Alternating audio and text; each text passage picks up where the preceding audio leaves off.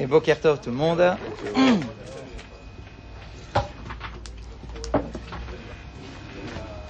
Vous savez que dans l'histoire du peuple d'Israël, nous avons eu des périodes glorieuses et nous avons eu des, périodes terribles ça.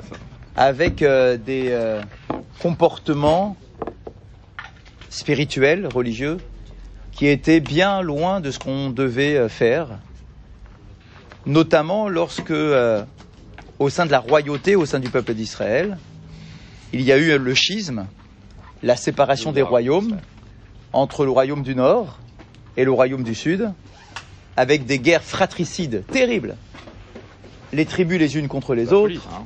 avec des fois des tribus qui ont failli carrément disparaître du sein du peuple d'Israël, tuées par leurs propres frères. Fou. Donc on a eu des périodes particulièrement terribles que souvent on ne connaît pas parce que c'est dans le Tanar Ouais, c'est le- et que euh, rares sont les personnes qui étudient le Tanar, c'est un drame, Mais bon, mais euh, c'est terrible. Les rois, les Et donc on a des périodes où euh, les rois d'Israël euh, avaient un comportement catastrophique dans le lien qui était qu'ils entretenaient avec Akadosh Baruch Hu, avec la Torah, avec la spiritualité. Dans le royaume du sud, ça arrivait. Dans le royaume du nord, ça arrivait encore plus. Et euh, dans euh, dans ce marasme euh, spirituel assez terrible, avec quelques brins de lumière de temps en temps, avec des rois qui étaient bons, mais sinon, on va dire globalement assez catastrophique. D'accord, que les choses soient clairement, clairement dans notre dans notre esprit établies. Dans cette période-là, dans le royaume du Nord, il y a un moment où il y avait un roi particulièrement rebelle, renégat, euh, rachat, enfin tout ce qu'on peut imaginer, qui euh, s'appelait Achav. D'accord? Achav, avec sa fameuse et chère épouse. Merci. Isabelle Ah, Isabelle. avait un, un comportement, un, co- un comportement euh, catastrophique, encore pire que ses prédécesseurs, à tel point que l'on nous dit, pour avoir une petite idée, hein, on, a, on a tous les détails dans le Tanakh, mais juste pour avoir une petite idée de ce que peut être un roi Horrible. d'Israël, Comment il peut être roi? D'accord? Roi d'Israël, qui nous dit L'erto bechatot yarovam ben Navat, il continuait euh, dans euh, des actes euh, mécréants de, de, de, de, de révolte et de faute, comme Yarovam, qui a été le, le premier à l'époque du schisme. Vaïkarisha est Isabelle, et il a pris une femme qui s'appelait Isabelle, euh, roi de, euh, qui était la fille d'un roi de Tsidonim. Vaïelech la de Tabaral. Et ils ont décidé tous les deux, en tant que roi et reine d'Israël, de se prosterner devant les idoles de l'époque. Vaishtachulo. D'accord Et ils se sont prosternés devant lui. Vayakem misbeyach la Baal. Et ils sont pas contentés de cela. Ils ont construit un, temple. Un temple, un hôtel pour ce, euh, pour ce, euh, cette idole, à Sherbana Shomron, qui a été construit malheureusement en Samarie, d'accord, à Shomron. Vayas Achav et Asherah, Vayosef Achav la Achis et Hashem Eloké Israël, et ils ont fait aussi toutes sortes de cultes euh, idolâtres avec, vous savez, il y avait des arbres qui étaient spécifiques pour faire des cultes idolâtres. Et donc Achav, il y a été là-dedans, euh, dans tout ce qu'on pouvait faire de, euh, dans le culte euh, idolâtre.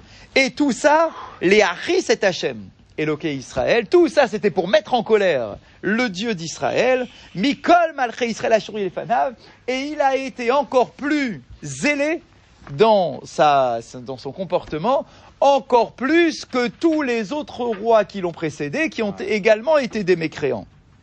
Bayamav, Banachiel, Beta Eloki, et Yericho, Baaviram, Bechoro. Il y a aussi cette époque-là où on a reconstruit la ville de Jéricho, chose qui était normalement interdite, etc. Enfin voilà.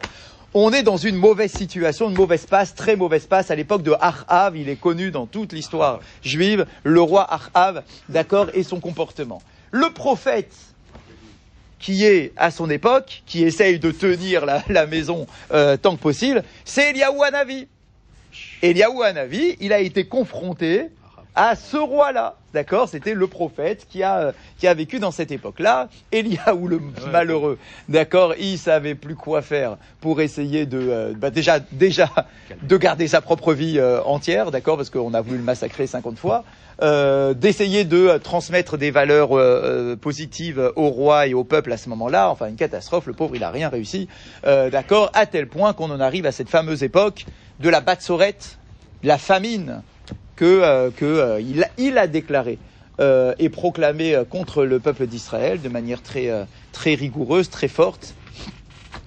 Et c'est à ce moment-là que l'on va y avoir également la fameuse compétition, le match entre les prophètes du Baal et, les, et d'un autre côté, le prophète d'Akadosh Baruchou, avec, vous savez, cette fameuse scène où euh, on va, ils vont euh, entre, entre eux euh, se dire, bah, on n'est pas d'accord, d'accord, vous pensez qu'il y a des dieux idolâtres, moi je pense qu'il n'y a qu'un seul Dieu, d'accord, alors on va, bah, on va trancher, d'accord, il est temps de trancher.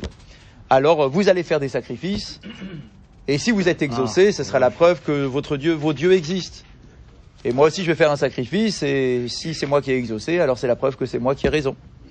Euh, avec donc euh, cette, euh, la, la scène est très très longue, très détaillée dans le dans le Tanakh, c'est très euh, très joliment euh, écrit, d'accord, avec euh, euh, les, euh, les les maîtres du Baal qui commencent à faire des sacrifices, mais euh, il se passe rien, et il y a Wanavi qui se moque un peu d'eux, qui est tourné en dérision, en disant mais pas criez plus fort, peut-être que votre Dieu s'est endormi, peut-être qu'il est pas là, peut-être qu'il vous entend pas, allez criez plus fort, ça va ça va fonctionner, et bien évidemment il se passait rien, et euh, et lui Eliyahu Hanavi qui euh, réalise son sacrifice avec beaucoup de de, de, de, de- d'angoisse, d'accord, parce qu'il faut, il faut quand même, Razak, parce qu'il faut quand même que ça marche, d'accord, parce que que tu tournes les autres en dérision, c'est une chose, limite, mais hein, il faut que tu sois à la hauteur, toi, quand tu vas faire ton corban, il va falloir que Dieu quand même, il vienne t'exaucer, hein, d'accord, et euh, effectivement, euh, c'est tout, tout, Baruch Hashem, il, il est intervenu à ce moment-là, il a, il a euh, agréé le sacrifice de d'Eliyahu Hanavi à l'heure de Mincha, justement, et c'est là que l'on voit l'importance de Mincha, parce que Akadosh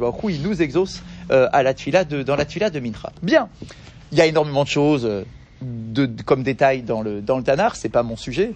Ou quel est mon sujet? Pourquoi est-ce qu'on nous raconte tout ça ce matin?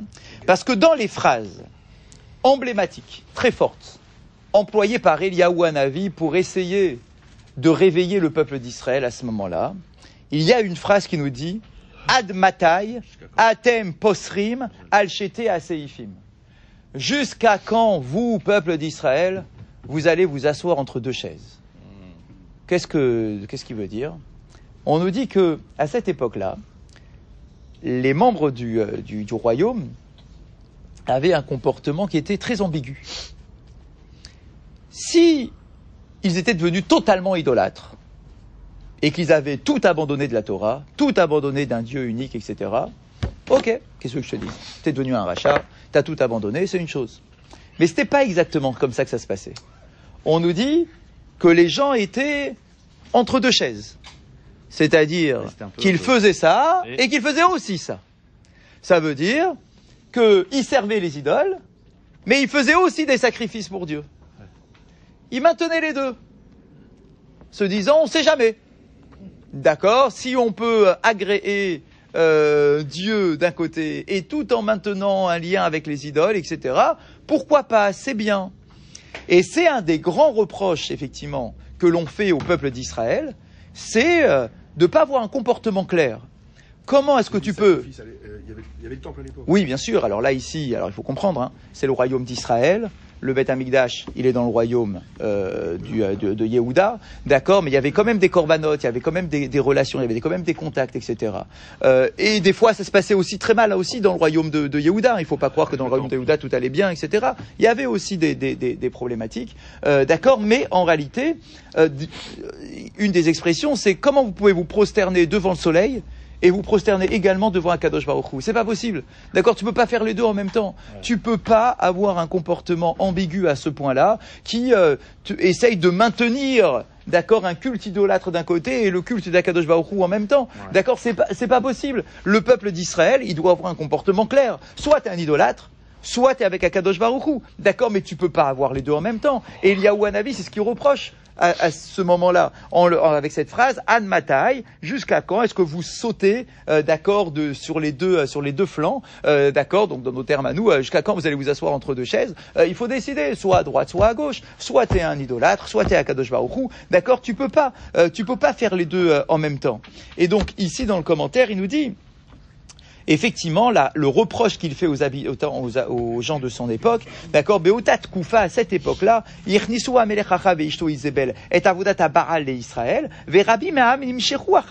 Beaucoup, effectivement, ont suivi le culte proposé par Achav, le roi, et par sa femme Isabelle, ou là, Motam Anashim, Bederech Kla Lo Azvu et Avodat Hashem. Mais ces mêmes gens qui ont suivi Achav dans son culte idolâtre, pour autant, ils n'ont pas complètement abandonné Dieu et ils avaient une, une, une intention comme ça, les chalèves, Ben Ashtaim, d'accord, de faire des ponts, de maintenir les deux, euh, ce qu'on appelle nous aujourd'hui en français euh, dans le milieu euh, des, des cultes et des religieux, d'accord, on appelle ça le syncrétisme. Ah ouais C'est quoi le syncrétisme? C'est de maintenir différentes religions en même temps.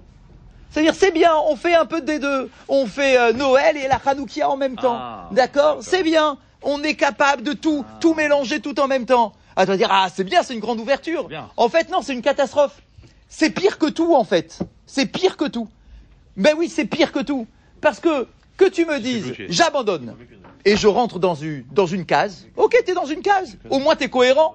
T'es cohérent, t'as une croyance, t'as une croyance, ok, tu t'es abandonné, t'as abandonné ton identité première, d'accord, et ben ok.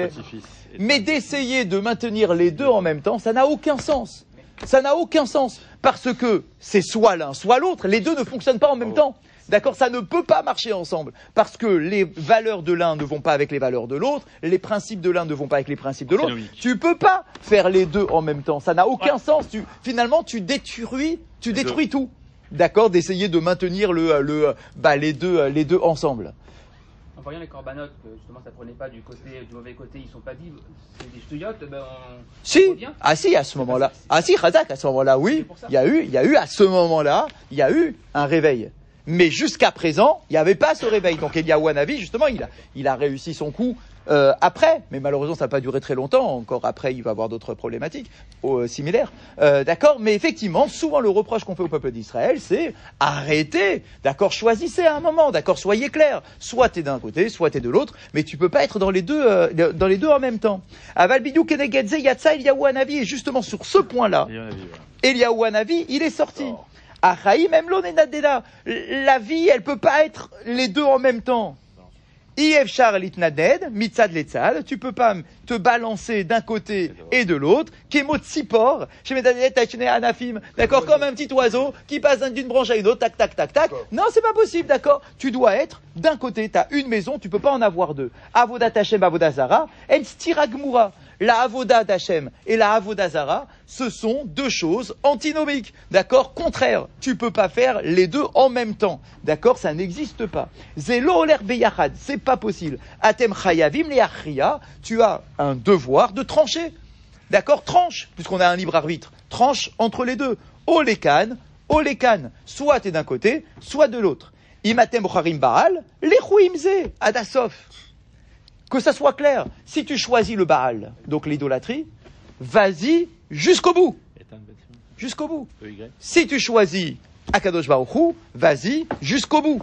D'accord Mais ne fais pas un truc où d'un côté euh, tu mets tes filines et tu vas dans un temple idolâtre. Enfin, c'est, c'est, pas possible. D'accord Ça ne peut pas fonctionner en même temps. Bien. Il nous dit Yeshnam anashim rabim shelo avim. Il y a des gens qui ont du mal et qui, qui veulent pas trancher. Ah ouais. En disant c'est bien de garder les deux. D'accord, c'est une grande culture, d'accord, un mélange de tout et on met tout Oh, ensemble. D'accord, Oh. du syncrétisme. Syncrétisme. D'accord, euh, on, on fait tout et je fais un petit peu euh, euh, de, de- de- du judaïsme et un petit peu euh, de la chrétienté, un petit peu de l'islam et je fais tout ça en même temps, etc.